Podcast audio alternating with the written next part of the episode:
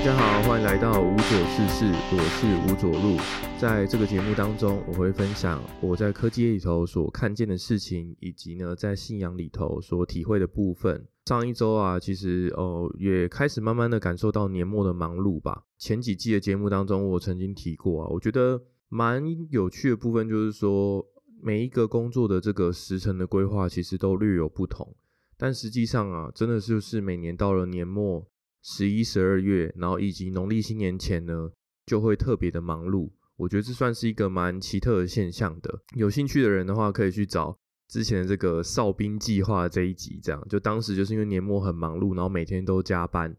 然后我就告诉自己说啊，既然呢，反正每天都要在公司待那么久，不如啊，我就尽可能去利用我在公司里面的所有时间，如果有空档的话，我就去运动，或者是说做其他的事情。让我尽可能的去填满了那些上班的时间，不要啊让待在公司的这个过程当中啊这么的痛苦，然后那么的煎熬。对，所以是之前第二季左右的时候啊，当时做了一集这个哨兵计划的节目。那么上一周的话，其实有很多是跟客户去介绍我们新的功能，甚至是去帮客户训练，介绍我们的最新的技术啊，要如何应用在他们的产品上面这样。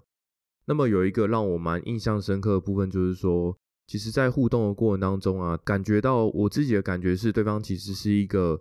比较青涩，然后刚成立的团队，或者是说，他们其实从别的产品线或其他的专案啊，被找过来的同仁这样，因为很明显会发现说，他们对一些基本的硬体设计应该要有的标准，应该具备的这些设计上要注意的事情啊。其实这些很基本的部分，他们是不太知道的，然后了解的部分也非常的少，因此啊，他们就会常常拿不同人的这个资讯啊，来这个互相丢来丢去，这样就说啊，之前某一位同事是跟我们这样讲的，那这个资讯的话，为什么我现在建议的是另外一个方向？所以就有很多互相抵触的地方，但实际上的状况就是说，他们不太了解我们是根据什么样的判断，或在什么样的情境下。就应该要遵守什么样不同的设计，对，所以我觉得算是，哦，我觉得在沟通上啊，产生了一个比较冲突的地方，然后也花了很多时间去理清这些部分，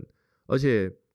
因为就是他们不太熟悉这个产品，然后不太熟悉这些技术，因此啊，我觉得他们在制作上的时候啊，会变得很没有信心，就是只要我们跟他讲什么，他们就会照单全收。那但是偏偏这些照单全收理论啊，就刚才讲的嘛，其实很多时候我的这个建议是根据他这个当下的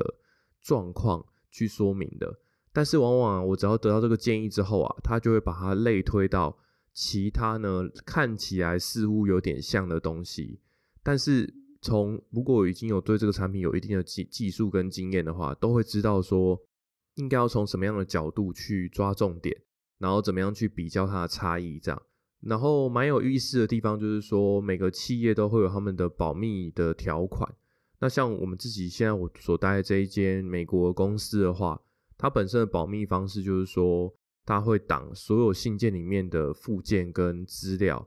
因此啊，就是基本上公司内部的这些邮件啊，都是很单纯的，就是白底黑字的讯息，甚至是像最近有收到好几封是这种哦，董事长。然后去写给全球的所有员工的信件，他只要每一次写这个信啊，就是这样子，完全就是白底黑字，然后没有任何的粗体字啊或等等的，然后最后就是只也不会特别写自己的 title，就是写上啊我是谁，那我写我的名字这样，对，所以就是算算一个蛮有趣的企业文化。但是对于想要跟我们联系的这些其他的客户来说，会有一个比较明显的困扰，就是。如果他们写的内容附件过多啊，图片过多的话，这些资讯啊都是会被公司内部的系统去屏蔽掉的。如果要针对这些商务上的讨论的话，我们有一个额外的网站，这上面你可以上传。基本上它应该是没有规定任何上传的大小，所以像以前有一些这个报错的资料啊、log 啊，它可能上传的时候都是五 G、六 G 甚至十几 G 的在上传。但这些东西啊，其实，在系统上面的话，它也是完全能够负荷这样子的这个传输量的。然后呢，就是请客户啊，所有东西都必须要从那个系统上去回反应，那我之前接过接触过的其他不同的这种厂商啊，不仅是我自己的公司，其实蛮多公司也会都会有这样子的方式，就是说他们会有一个客服的论坛，然后必须大家就是要借由这个客服的论坛呢，去跟哦我们对口的这些工程师呢去做进一步的讨论。然后这一次会议上啊，其实谈到后来的话，我感觉出来应该是有一个比较资深，然后头衔比较大的长官。但是这个长官的话，我觉得就蛮容易落入一般我们对于台湾的这种科技业的这种印象，就是因为主管他本身他到了一个够大的位阶，然后加上我做内容是这种多媒体的产业类别，因此啊，他们在并不会每一个长官啊，他对于所有的功能，比如说相机、声音，然后充电，然后荧幕显示，就是他不会对这些所有的功能都完全的了解。因此，常常就会在这个会议上啊，就是丢出一些，就是把话题扯远的这些无关紧要的问题，或者说提出一些疑问，就是说，哎，你真的都弄懂了吗？或者是说，看着我们的一张简报，他就会提出质疑，说啊，为什么这个要这样画啊？那样子根本就没有必要啊，这不是多此一举吗？但实际上，这些东西都不是多此一举，都有它背后原理。但是我又不可能在这个 training 的时间当中再花。明明催的时间可能只有一小时，但是我不可能再花用一小时当中花四十分钟去介绍为什么要这样设计，跟他所能达成的效果是什么，就不可能做这样的事情嘛。对，所以我就有一点尴尬。然后聊到后来的时候啊，其实他就有提出来说：“哎，那个不知道能不能在这个私底下跟我要啊，我的个人的联络方式，不论是信箱啊，或者是说电话。”然后不论是分机或者是我个人的手机也好，他想要至少取得一个东西这样。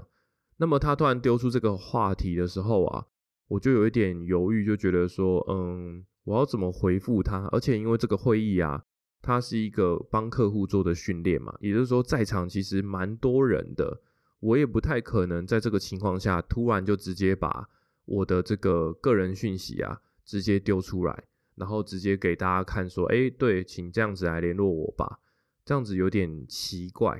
然后我觉得还犹豫说要怎么样去委婉的说，就是我很难想得出来啊，我要凭着什么样的理由来拒绝他这件事情？因为的确，他们就是买我们的服务嘛，那我的义务就是要去服务他。所以其实他提出这个理由的时候啊，我突然有一点，呃，我应该要怎么样来拒绝这个人呢？然后我还在想的时候啊。结果，我们的这个公司的这种商务的负责人呢，跟这个管理所有整个专案的，他应该算是 PM 的角色，他就跳出来说：“不可以，绝对不可以！我们公司的规定就是这样，我不可以给你公司联络人的方式，这些工程师的方式，一切的所有的联络，请从那个系统上来做。如果我们那个系统上有服务不好的地方，可以立刻反映给我，但是就是不可以。”对，所以我觉得让我有一点点惊讶，这样就是因为 P N 的态度是蛮坚决的，然后也是蛮保护哦我们在场的这样子同公司的这些所有工程师们。对，所以加基本即即便说呢，因为我根本从来都没有看过那本人，也不知道那个人到底是谁这样，然后长得高，长得怎么，就是只有一张简单的头像而已，但是不知道他实际上是一个什么样的人，然后这个人对谈起来是什么样的感觉。但是基于整个公司的政策以及他了解公司的这些原则啊，他是很百分之百的去履行呢公司所要求这些保密协议啊、商务的规矩啊。其实我觉得真的要去辩论这些东西的话，我真的不觉得我们可以站得住脚。这样就像刚才举的例子嘛，因为我的目的、我的任务、工作内容就是要协助客户去应用我们这些技术嘛。但是我又好像每天都躲在这个幕后。然后不让客户联络，然后客户想找呢，我也是拒绝他。那其实这里面是有一点矛盾的，对，所以我自己是完全没办法，不知道该怎么样去回复他。但是听到这个算是 P N 角色的这一位同事呢，他很坚决的去反映，然后并且说明公司的立场的时候，我觉得我自己是蛮感动的，也了解到说啊，原来这就是有被照顾，然后被保护的感觉。因为以前的这种工作形态，往往啊。只要出事情的话，这个 PM 的第一件事情就是先，就是甚至是自家人就先问自家人，然后去挑战自家人这样。对啊，但是完全没有这种一致对外的感觉，然后也会在这个会议上啊，把一些无关紧要啊，然后很糟糕的事情全部都拉回来，然后丢给我们自己内部的工程师去做。但其实有些东西根本就不是我们的原则，这样。像上一周有另外一个这个小小小事件的话的状况也是，就是我们推出的商品其实它本身的技术跟规格是比较好的，但是今天这个消费者他买了这个东西之后，发现呐搭配啊其他的这种他自己身手上啊比较旧的耳机啊，然后自己的一些这个视听设备的时候啊，遇到一个问题就是。它听起来的时候啊，声音会有问题，然后没有办法正常的输出。可是啊，不论我们再怎么样检查我们的这个产品研发出来的产品呢，它本身的这个声音输出就是完全正常的。因此，理论上有问题的地方啊，就是那一个小小的设备，它自己本身呢，它的这个外放的这个设备，不论是扩大机，或者是呢它的这个耳机。里面一定有出了一些问题，导致啊，它接在一起的时候呢，就会有问题。那但是啊，这个消费者他就会坚持一个立场，就是说，可是我这一套设备啊，放在啊我这个四年前那个手机上面，哦，用我其他周边啊比较旧的电视啊、笔电去用的时候，它运作起来都是正常的。因此啊，一定是你们的手机有问题。那我当然可以接受说，OK，那的确是可能我们的手机也有一些地方有问题。但是其实普遍这样去确认的时候，就会理发现啊，理论上应该是啊，你的这一个播放设备它的规格太旧了，它没有办法辨识出我的这个新的产品它上面所支援的规格跟它要求的格式。那因为它没有办法判断认得出来这个最新的格式啊，结果啊，它的这个可能播放设备啊就选错了模式，这样就变成了一个很奇怪的模式，造成声音根本就不会输出。所以追根究底来说，我的这个最新的产品，二零二二年出的产品，它的目的就是要不断的推陈出新，做出更好的，然后更使用起来就是体验更棒的这些设定啊、参数啊，以及这个硬体的规格，这些部分其实是大家花很多心意去推广的嘛。就比如说像这个 Type C 接头，这个很多的这个现在除了 iPhone 之外啊，基本上市面上普遍的产品啊。基本上都是用 Type C 接头了，包含的不论是 Windows 或 Mac 笔电、iPad，然后 Android 系统的手机，甚至很多行动电源，甚至一些小型的家电啊，也都陆陆续续开始用 Type C 了。就是大家为什么花这么多心思去研发这种 Type C 这个规格呢？就是因为它更更具有未来性，然后呢，它的兼容性更强啊，然后效能各方面都可以做得更好。因此啊，大家就要丢弃那个旧有的东西。对，但是即便这样去说明的时候啊，消费者反而很不能理解啊，为什么啊？可是我这个东西原本就用好好的啊，明明就是为什么我买了最新的这个东西，结果它就不能使用？对，所以我觉得有一些思维上的这种逻辑上的这种顺序啊，我觉得就常常会遇到有这样子的这个有有一些消费者啊，或者是我们对接的这些厂商啊，他们就会遇到这些问题这样。但是要我们要怎么样去站得住脚，然后根本就不是我们的问题，但是。这个这个这个客户啊，他消费者所回报这个问题啊，很明显就是啊，一定是有承办人员啊，第一时间就认为说啊，这一定是我们家产品的问题啊，所以呢就把这个东西啊搬回来呢，这个公司内部，然后请公司内部的工程师去解决，然后甚至做到什么程度呢？一开始因为我们手上没有跟消费者一样的产品嘛，结果这件事情拖了一个多月啊，竟然呢公司的采购还真的为了一个。一个人一个消费者的一个问题，他就把整套他的这个播放设备啊，全部都买回来这样。那我出估的话，可能也有几万块跑不掉这样。所以我就觉得啊，真的是有点搞不清楚状况这样。因为势必分析到最后，了不起就是我们花了很大的能量，最后找到说啊，问题就是出在这个呃这个小小的这个外放设备上面。但是如果一开始就可以用逻辑判断的事情，为什么要花这么多的人力跟物力的成本去解决啊？这个就是我觉得在工作上的时候啊，自己觉得蛮不能理解的部分，然后也很容易就是折腾了大家半天呐，就最后什么都没有得到，这样这种这样的事情其实就是让人会觉得蛮困扰的。那么我觉得最近的话，应该是这样的事情也会越来越多，然后加上因为我刚才说过嘛，就是接近年末了。所以开始处理的这个客户的状况啊，也开始越来越多，然后越来越对我来说其实越来越有趣的。因为其实像录音的这一天的话，我前一天晚上，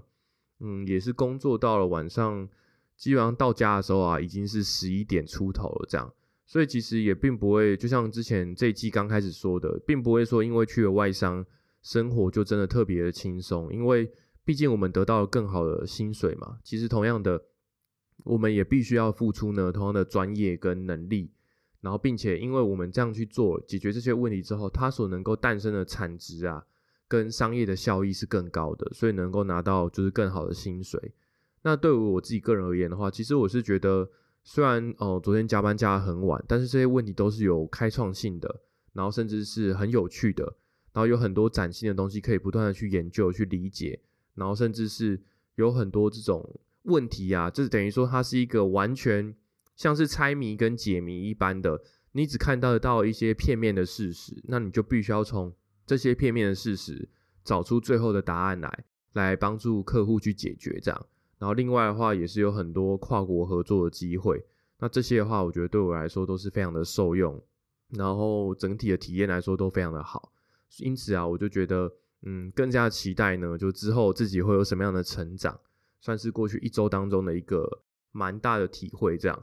那么的话，今天所要分享的经文的话，也跟这个忙碌的工作啊，我觉得是蛮有相关的。因为，嗯，很努力工作啊，做很多事情的话。其实免不了就是会有那种心情上的疲惫啊，肉体上的疲惫，然后会有一种郁闷的感觉吧，或者是说觉得今天的思绪都被人家抢夺，不断在思考工作的事情、客户的事情啊，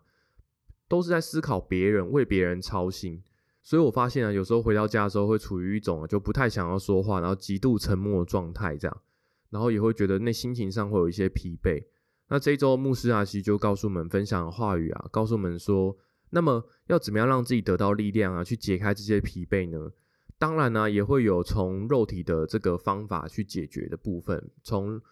生理呀、物理的方式，比如说买很多东西，然后吃好吃的东西，来让自己的身体感觉到饱足感，然后让自己身体哦吃营养的东西，让自己变得健康。比如说买很多这个新东西啊，买衣服啊、家具啊、车子啊，买新的三 C 产品啊，等等等等。其实这些东西可能都也会都让我们满感到满足，让我们得到力量，甚至去按摩啊、去看诊啊等等的这些诊疗过程啊，也都会让我们的身体变得健康有力量。但是追根究底，让我们能够得到力量的事情是什么呢？其实追根最追根究底的东西啊，就是祷告跟话语。什么是祷告跟话语呢？祷告的话，当然就是跟神的对话嘛。在跟神对话的过程当中，有时候是得到神的灵感。那有的时候是把我们自己的烦恼、内心担心的事情，因为神可以帮我们解决的关系啊，所以啊，跟神去对话的过程啊，这些东西都是有盼望的。有时候即即便不是直接的恳求，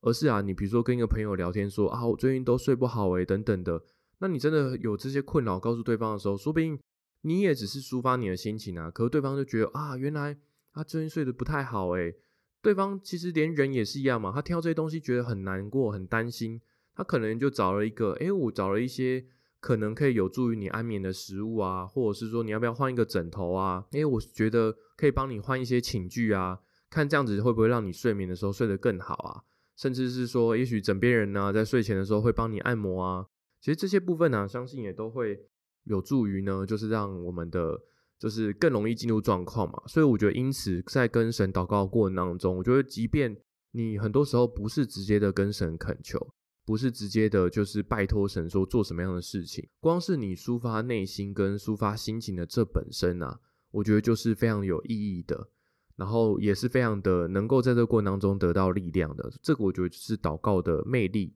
那另外一个话语的话呢，就是当然我们不能只是都是这种情绪上的发泄嘛，所以因此我觉得另外一个部分就是透过哦圣经的话语，透过真理呢，很好的去思考看看要怎么样去解决眼前的问题。这些部分都有助于呢去规划，然后甚至去稳定自己的信心。比如说，你可以知道说该怎么样投资时间在，如果你知道这件事情，比如说你知道投资时间在这件事情上是正确的，那么话你就不需要担心，也不需要这个害怕，应该要更果断的持续持之以恒的去投资时间。因此呢，牧师就说啊，借由祷告跟话语啊来得到力量，其实这才是最根本的部分。因此啊，今天所要跟大家分享的这个圣经的经文呢，就是以赛亚书四十章二十八节到三十一节的经文。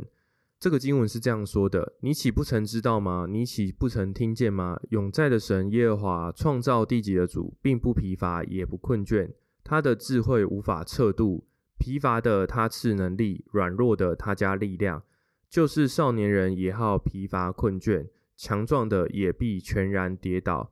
但那等候耶和华的必重新得力，他们必如鹰展翅上腾，他们奔跑却不困倦，行走却不疲乏。因此，这个经文的话，这礼拜牧师就利用这个经文来分享前面所说的这些内容嘛。因此，你看，即便是年轻人很有力量、很有体力啊，终究还是会有这个感到疲倦。再怎么样强大的人啊，其实终究呢也会跌倒，然后不知倒下。但是啊，因为永了解啊，能够根本的力量啊，是来自于神，是来自于祷告跟话语。所以啊，当我们不断以着祷告跟话语为中心去生活的时候啊，就有源源不绝的力量啊，可以涌现出来。